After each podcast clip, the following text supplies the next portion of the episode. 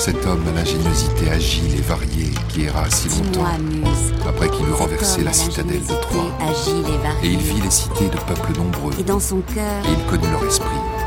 Et dans son cœur. Il endura beaucoup de maux. Chante, déesse. Puisqu'il faut mourir. La colère désastreuse d'Achille. J'affronterai cette épreuve. La vraie vie des héros de l'Antiquité. En partenariat avec Le Point, Julia Sissa. Médée, la jalouse. J'irai jusqu'au bout du monde, je me ferai teindre en blonde si tu me le demandais. J'irai décrocher la lune, j'irai voler la fortune si tu me le demandais. Tout, elle regrette tout. Je renierai ma patrie, je renierai mes amis si tu me le demandais. On peut bien rire de moi, je ferai n'importe quoi si tu me le demandais.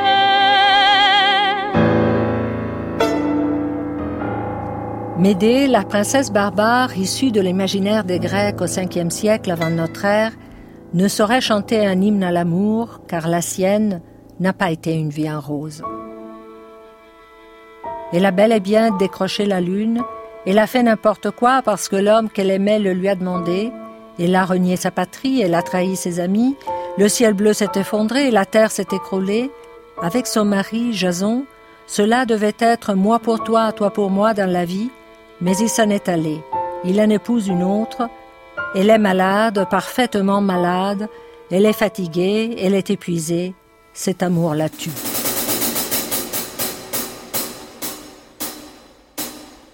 Elle tue ses enfants.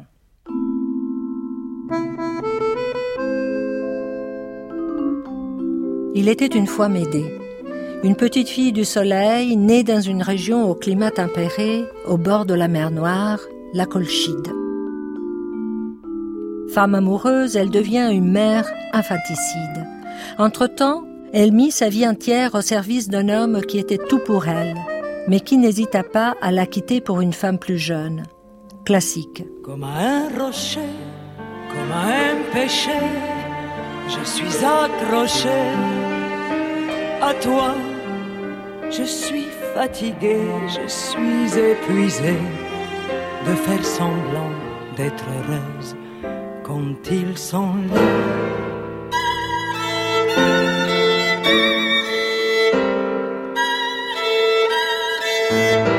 Ainsi, en écoutant Edith Piaf et Dalida, nous pouvons penser à elle.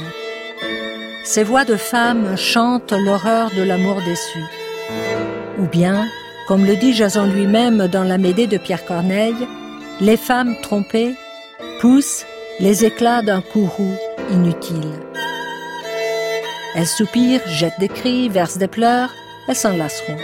Elles prendront patience. Erreur. Écrasées par la désinvolture érotique des hommes, ces femmes relèvent le défi. Elles crient haut et fort que ce n'est pas juste. Car il y a une justice du lit. Il y a une attente de gratitude. En colère, ces femmes passent à l'acte vengeur.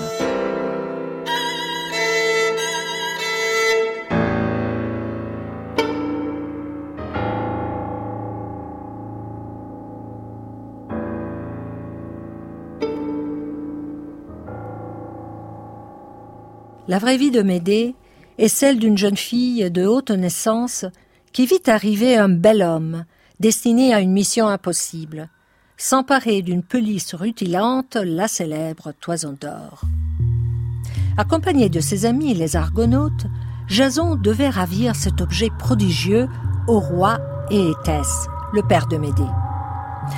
Un dragon qui ne fermait jamais l'œil veillait sur la précieuse fourrure. Davantage, Jason devait atteler deux taureaux cracheurs de feu et enfouir dans la terre des dents magiques, d'où toute une armée allait surgir. C'était beaucoup pour un seul homme, c'était trop, lui demandait. Il n'était qu'un beau gosse. Médée en tomba amoureuse, À l'insu de son père, elle aida Jason à accomplir ses exploits et s'enfuit avec lui en terre grecque à Corinthe. Elle commit quelques meurtres en passant, elle démembra son frère et en lança les morceaux derrière elle afin d'arrêter son père qui essayait de l'attraper. Plus tard, comme Jason était persécuté par son oncle Pélias, le roi de Iolcos, l'homme qui l'avait chargé de la quête de la toison d'or afin de se débarrasser de lui, Médée dévisa un stratagème pour le tuer. Elle se fit passer pour une sorcière esthéticienne auprès des filles de Pélias en faisant d'elle des parricides involontaires. Nous lisons dans la bibliothèque du pseudo-Apollodore le mythographe du deuxième siècle de notre ère, qui est une de nos sources préférées. Pélias n'aurait jamais imaginé que Jason et les Argonautes reviendraient. Mais Jason, après avoir mis la main sur la toison d'or grâce à Médée, lui ramena l'inestimable objet. Après quoi il attendit le moment opportun pour se venger de tout ce que Pélias lui avait fait subir. Nouveau projet, nouveau défi. Au secours Jason demanda à Médée d'imaginer un moyen de faire payer ses fautes à Pélias. Médée se rendit alors au palais de Pélias et elle persuada les filles de celui-ci de découper leur père en morceaux, puis de le faire bouillir, en promettant qu'avec ses filtres, il redeviendrait jeune. Elle en fournit aussi une preuve éclatante. Ayant découpé un bélier, elle le fit bouillir et redevenir agneau. Convaincues, les jeunes filles démembrèrent leur propre père de leurs propres mains et en firent un pot-au-feu.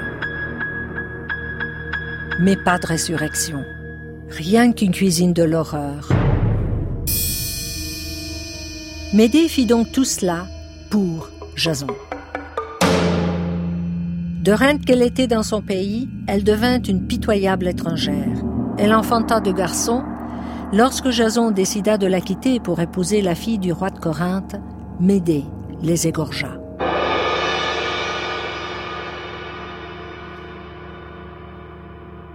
Nous pouvons lire trois tragédies majeures dont le rôle titre est Médée. La Médée d'Euripide, représentée à Athènes au 5e siècle avant notre ère, celle de Sénèque, écrite à Rome au 1er siècle de notre ère, et celle de Pierre Corneille, créée à Paris en 1635. Ces pièces de théâtre vont bien au-delà d'un simple récit mythologique. Elles suivent une intrigue, bien entendu, mais elles mettent en scène des personnages au caractère complexe. Leurs actions et leurs intentions appellent un jugement esthétique. Est-ce que ces personnages sont cohérents et plausibles? Sont-ils bien construits ou sont-ils mauvais? Mais le théâtre lance aussi un défi moral aux spectateurs. Est-ce que les personnages sont bons ou sont-ils méchants? De quel côté nous plaçons-nous? Est-ce que nous pouvons les comprendre, les prendre en pitié, voire même les pardonner? Est-ce que leurs histoires nous font réfléchir sur nous-mêmes, sur ce que nous pourrions ressentir ou même faire dans un instant d'égarement? La tragédie nous fait pleurer et frissonner. C'est cela, la jouissance du tragique.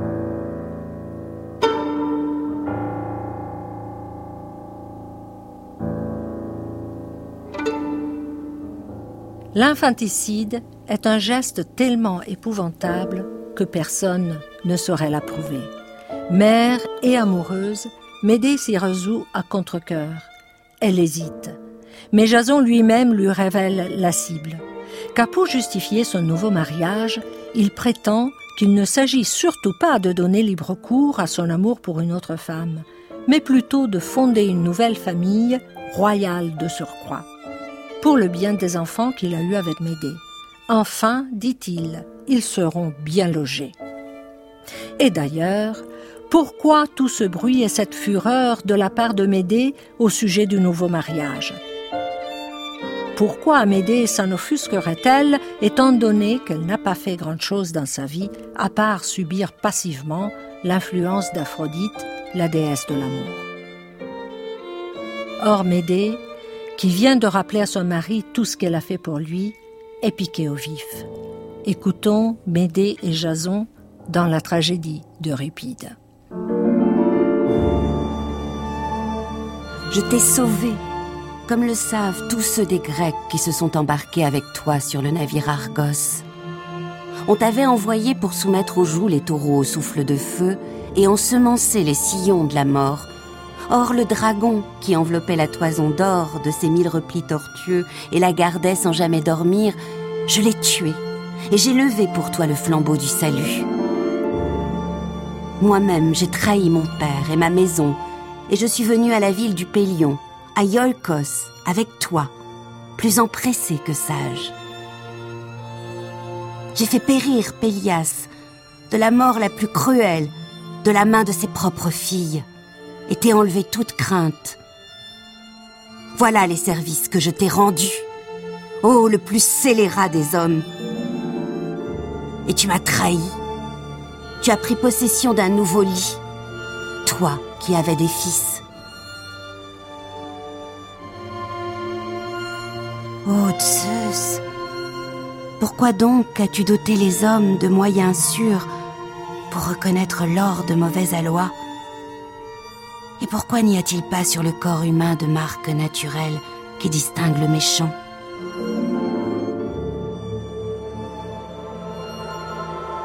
Pour moi, puisqu'aussi bien tu exaltes outre mesure tes services, c'est Aphrodite, à mon avis, qui dans mon expédition m'a sauvé, seul entre les dieux et les hommes. Tu as l'esprit subtil, mais il t'est odieux de raconter tout au long comment Eros t'a obligé par ses traits inévitables à sauver ma personne. Quant au mariage royal que tu me reproches, je te prouverai qu'en cela je me suis montré habile d'abord, puis chaste, enfin un ami dévoué à toi et à mes enfants. Allons, sois calme. Venu ici de la terre d'Iolkos, traînant après moi tant de malheurs inextricables, quelle aubaine plus heureuse aurais-je trouvé que d'épouser la fille d'un roi, moi, un exilé? Non pas ce qui te pique, que je haïsse ta couche, ni qu'une nouvelle épousée excite mon désir, ou que j'ai cure de rivaliser avec d'autres pour une nombreuse postérité. Il me suffit des enfants que j'ai, et je ne te fais pas de reproches. Mais je voulais, et c'est l'essentiel, que nous vivions dans l'aisance et non dans le besoin, sachant que le pauvre voit fuir et s'éclipser tous les amis. Je voulais élever les enfants d'une manière digne de ma maison, donner des frères aux fils nés de toi, les mettre tous au même rang, n'en faire qu'une seule famille et assurer mon bonheur. Qu'as-tu besoin d'autres fils, toi? Mais moi, j'ai intérêt à ce que mes enfants à venir soient utiles à ceux qui vivent. Est-ce un mauvais calcul? Toi-même, tu n'oserais le dire si une rivale ne piquait ta jalousie. Mais vous en venez à croire, vous autres femmes, que vos amours prospérants, vous avez tout. Au contraire, une atteinte est-elle portée à votre lit, ce qu'il y a de plus avantageux et de plus beau, vous le déclarez odieux. Ah, il faudrait que les mortels puissent avoir des enfants par quelque autre moyen, sans qu'existât la jante féminine. Alors il n'y aurait plus de mots chez les hommes. Ce face-à-face est le point culminant de la tragédie. Pourquoi? Parce que c'est seulement après avoir entendu les propos de Jason que Médée décide de tuer les enfants. Son intention originelle était d'éliminer le mari infidèle avec sa nouvelle petite maison. Mais après avoir reçu en plein visage les insultes de Jason, toi, tu n'as rien fait. Moi, je suis un père au rancœur. Toi, tu ne penses qu'au lit. Moi, je m'inquiète de mes enfants. Eh bien, ça bascule. Les enfants, soit, les voici.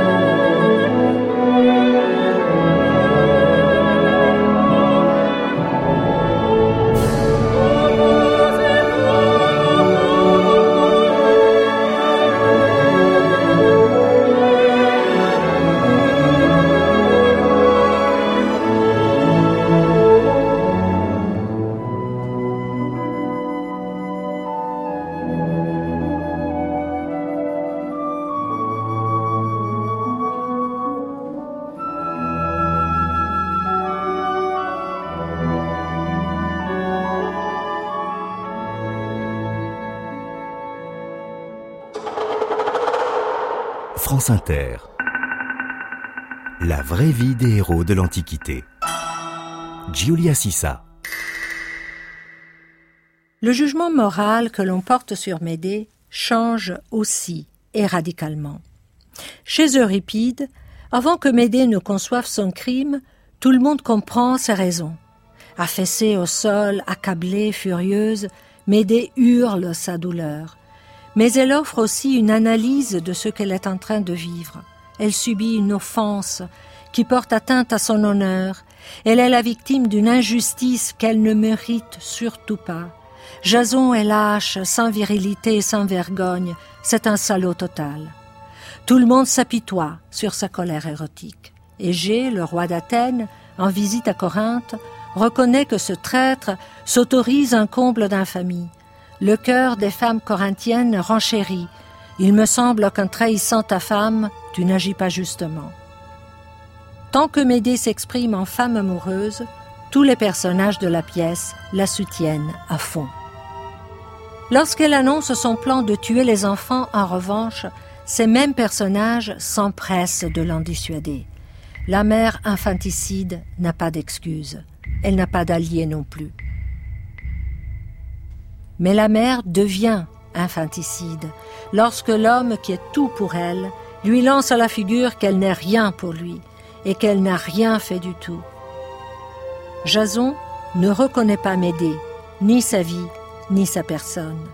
Jason ne veut pas entendre que l'amour érotique de sa femme, ce lit dont il parle avec tant de mépris, est en effet un sentiment complexe. Honneur, justice et sensualité s'y confondent. Ainsi, sa trahison blesse Médée en la déshonorant, en lui infligeant une injustice et en lui faisant éprouver la perte de son objet de désir. Le lit est important pour les femmes, bien sûr, et Jason, qui se dirige vers le lit de la princesse de Corinthe, est bien placé pour le savoir. Médée poignarde les fils de Jason, qui sont aussi les siens, et elle s'envole dans un char ailé. Est-elle un monstre? Est-elle une héroïne? Les deux. Médée devient un monstre. La décision de tuer les enfants la place du côté du tort. Ainsi, la Médée de Ripide évalue le bien fondé de sa colère. Elle a subi une injustice, parce qu'il y a une justice du lit. Elle est victime d'ingratitude alors que l'a tant fait pour son homme. On la traite comme une malpropre, une misérable étrangère, alors que son grand-père est un dieu, le soleil. On veut se débarrasser d'elle alors qu'elle mérite sa place de mère. On ne lui reconnaît même pas d'avoir agi de son plein gré, car d'après Jason, Aphrodite aurait accompli tout ce qu'elle a eu l'air de faire. Et nous savons à quel point Médée s'est sali les mains délibérément pour faire plaisir à Jason.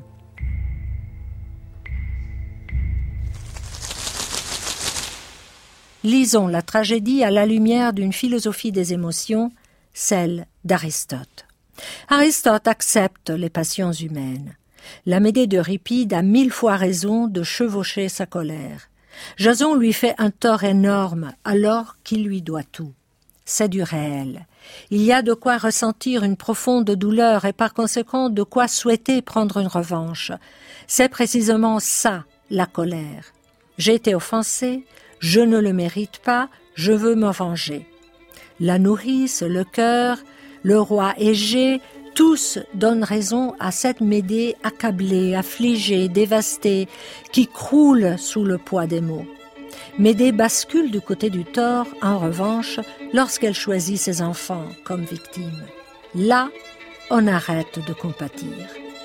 L'infanticide devient inadmissible.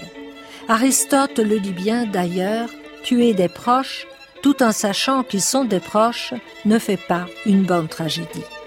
Ce meurtre sera une faute antitragique.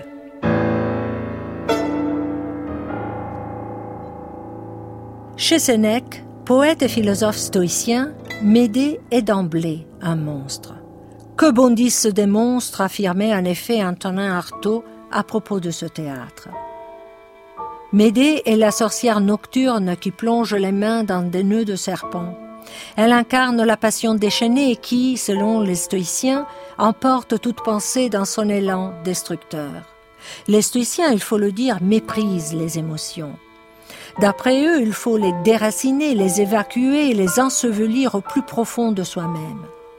Mais Médée est toute à sa douleur, qu'elle refuse de refouler, ce qui, pour les stoïciens, serait vertueux. Vu du point de vue de cette philosophie, Médée est un monstre car elle personnifie le vouloir entêté qui définit la passion, et cela dès le début de la pièce. Sénèque nous met sous les yeux l'exemple parfait de ce qu'il ne faut pas faire.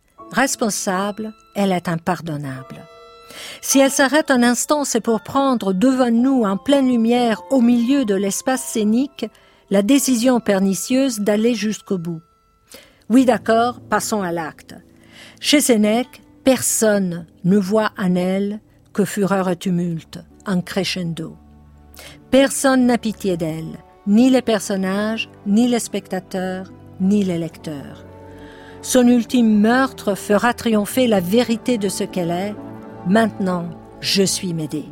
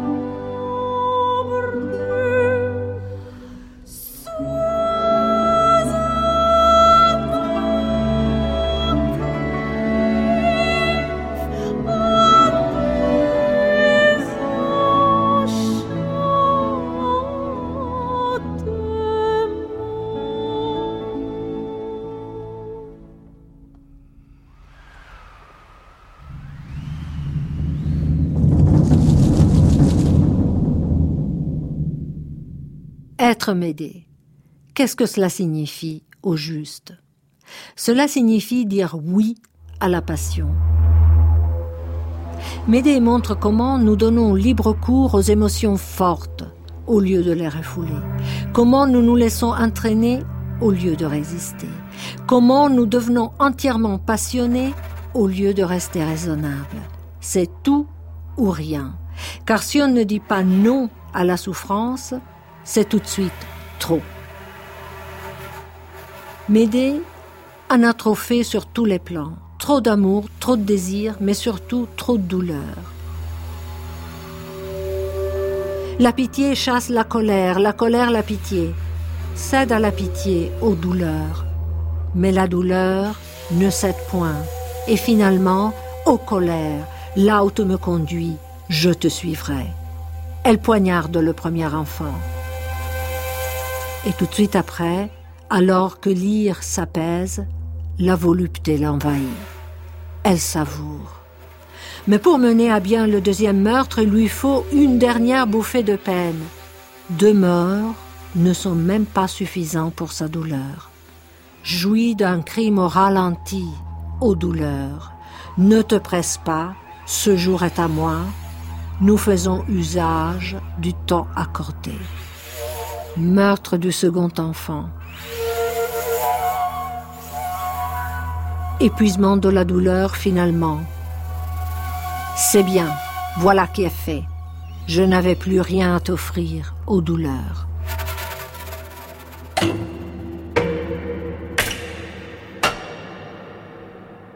Au grand siècle à Paris, la vie de Médée pose un problème nouveau au public chrétien. Chez Pierre Corneille, Jason raisonne en alexandrin. Ses arguments suivent la logique des tragédies antiques. Il eût refusé ce mariage, dit-il, s'il n'eût été père. L'amour de mes enfants m'a fait l'âme légère. Nous savons que Jason ment comme il respire.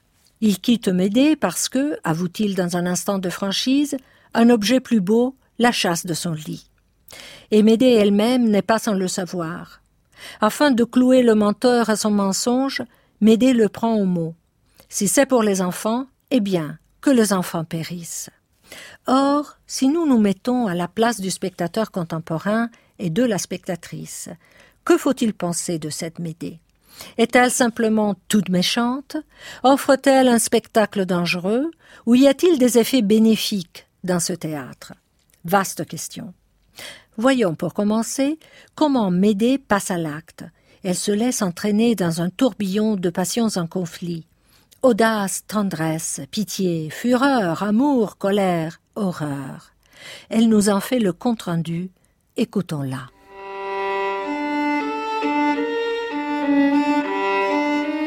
Est-ce assez ma vengeance? Est-ce assez de deux morts? Consulte avec loisir tes plus ardents transports.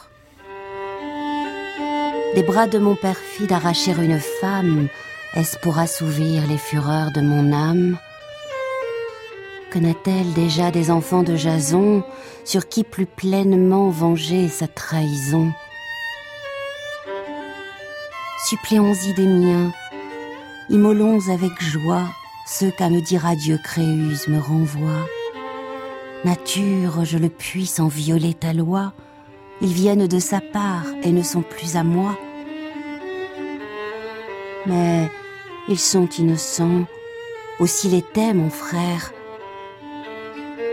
Ils sont trop criminels d'avoir Jason pour père. Il faut que leur trépas redouble son tourment.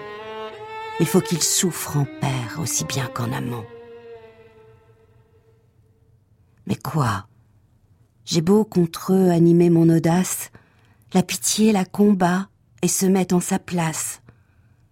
Puis cédant tout à coup la place à ma fureur, j'adore les projets qui me faisaient horreur. De l'amour, aussitôt je passe à la colère, des sentiments de femme aux tendresses de mère. Cessez dorénavant, pensées irrésolues, d'épargner des enfants que je ne verrai plus. N'en délibérons plus, mon bras en résoudra. Je vous perds, mes enfants, mais Jason vous perdra. Il ne vous verra plus.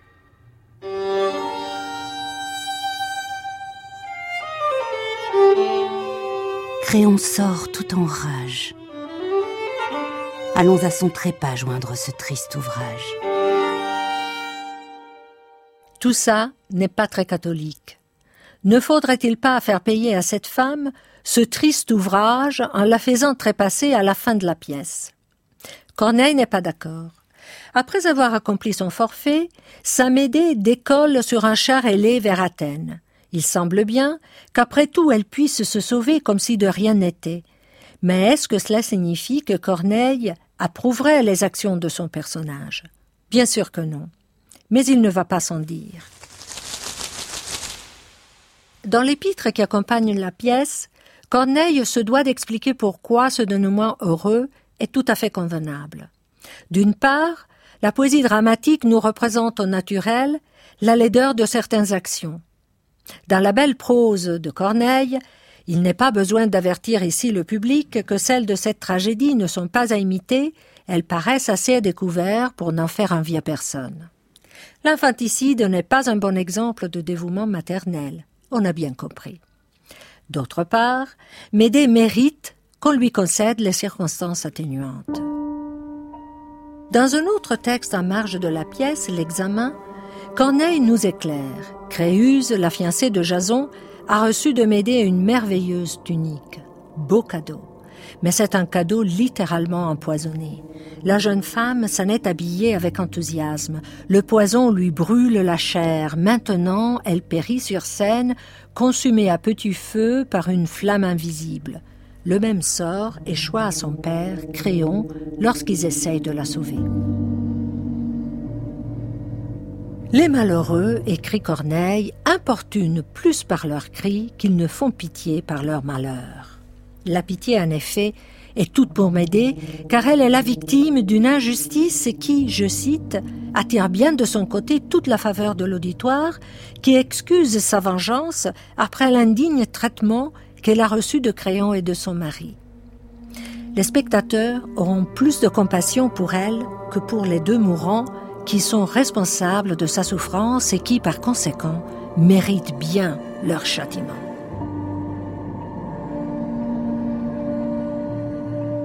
C'est Jason d'ailleurs qui se donne la mort, justice poétique.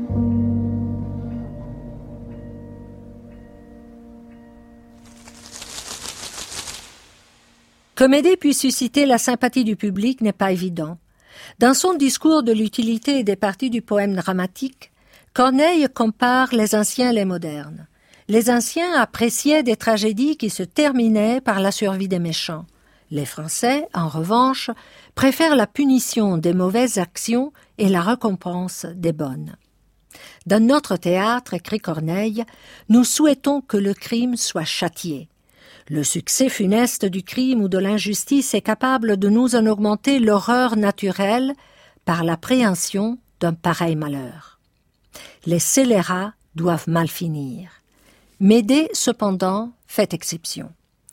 Pourquoi Parce que, nous dit Corneille, à le bien prendre, la perfidie de Jason et la violence du roi de Corinthe la font paraître si injustement opprimée que l'auditeur entre aisément dans ses intérêts et regarde sa vengeance comme une justice qu'elle se fait elle-même de ceux qui l'oppriment.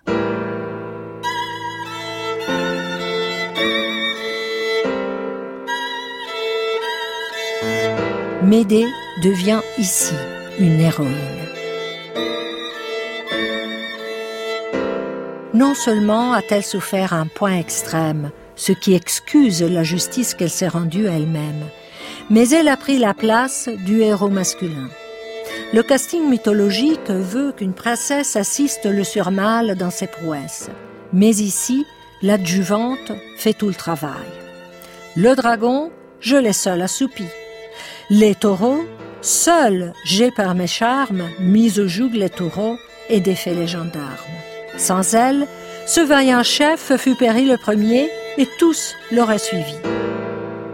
Il fallait donc un dramaturge chrétien pour comprendre Médée au point d'en faire une figure digne de notre sympathie.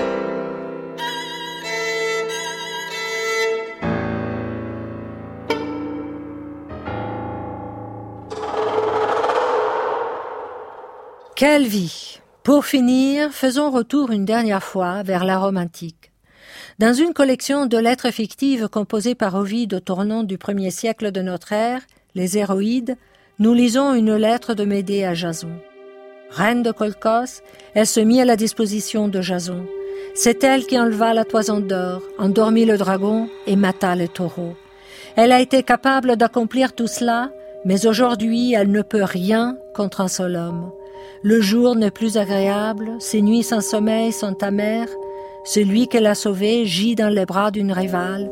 Médée se raconte. Je me suis, quoique reine de Colchos, mise, il m'en souvient, à ta disposition, lorsque tu imploras le secours de mon art. Alors les sœurs qui dispensent aux mortels leur destinée auraient dû rompre la trame de mes jours. Alors Médée pu mourir dignement. Tout ce qui depuis ce temps s'est écoulé de ma vie a été un supplice. Il est un bois dont les sapins et les yeux touffus font une obscure retraite. Les rayons du soleil peuvent à peine y pénétrer. Il y a dans ce bois, et depuis un long temps, un temple consacré à Diane. Une main barbare a fait d'or l'image qu'on y voit de cette déesse. Te rappelles-tu ces lieux? Ou bien en as-tu perdu le souvenir avec le mien? Nous nous y rendîmes, et ta bouche perfide parla ainsi la première. La fortune t'a donné le droit de régler à ton gré ma destinée. Ma vie et ma mort sont dans tes mains. Pouvoir perdre un mortel, c'est assez pour l'orgueil de qui possède une telle puissance. Mais me sauver te donnera plus de gloire. Je t'en conjure par nos mots que tu peux alléger, par ta race et la divinité de ton aïeul, dont le regard embrasse tout, par le triple visage et les mystères sacrés de Diane, par les autres dieux de ce pays, s'il en révère encore, ô Vierge, prends pitié de moi, prends pitié de mes compagnons. Que tes bienfaits m'enchaînent à toi, pour tout le temps de notre vie. Je fus ainsi bientôt prise à tes paroles. Tu domptes les taureaux au pied des reins sans que ton corps soit brûlé par leur feu. Tu fends avec la charrue le sol dur qu'on t'a prescrit d'ouvrir, et tu remplis les sillons en guise de semences de dents envenimées. Il en est des soldats avec des glaives et des boucliers. Mais voici que le dragon vigilant, hérissé d'écailles retentissantes, siffle et creuse avec son poitrail qui se replie un sillon dans la terre. Où étaient alors tes richesses dotales Où était ta royale épouse, Créuse, princesse de Corinthe, et l'isthme de Corinthe qui sépare les eaux d'une double mer moi qui, à tes yeux, suis maintenant devenue une barbare, moi qui, maintenant te parais pauvre et coupable, j'ai soumis au sommeil par la puissance de mes charmes ces yeux flamboyants. Tu as pu, grâce à moi, enlever sans danger la toison. Que de regrets. Ah, si seulement l'émoire qui file, roule et coupe le fil de la vie avait arrêté la trame de ce jour, juste avant l'arrivée de ce bel âtre. Médée aurait vécu heureuse et serait morte digne. Mais il a fallu qu'elle voie débarquer cet homme d'une beauté époustouflante, et voilà que, maintenant, rien n'est oublié et tout est balayé. Rideau. Non,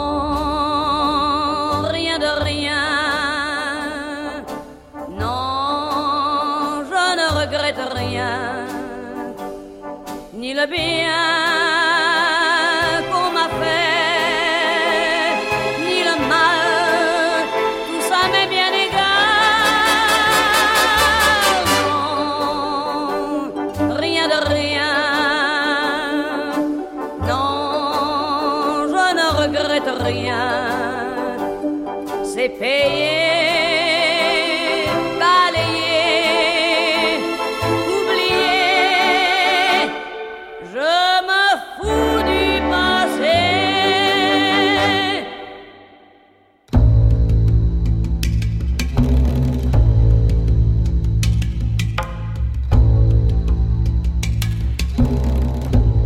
semaine prochaine, rendez-vous sur une autre île grecque, la pierreuse Ithaque, chez l'ardente Pénélope.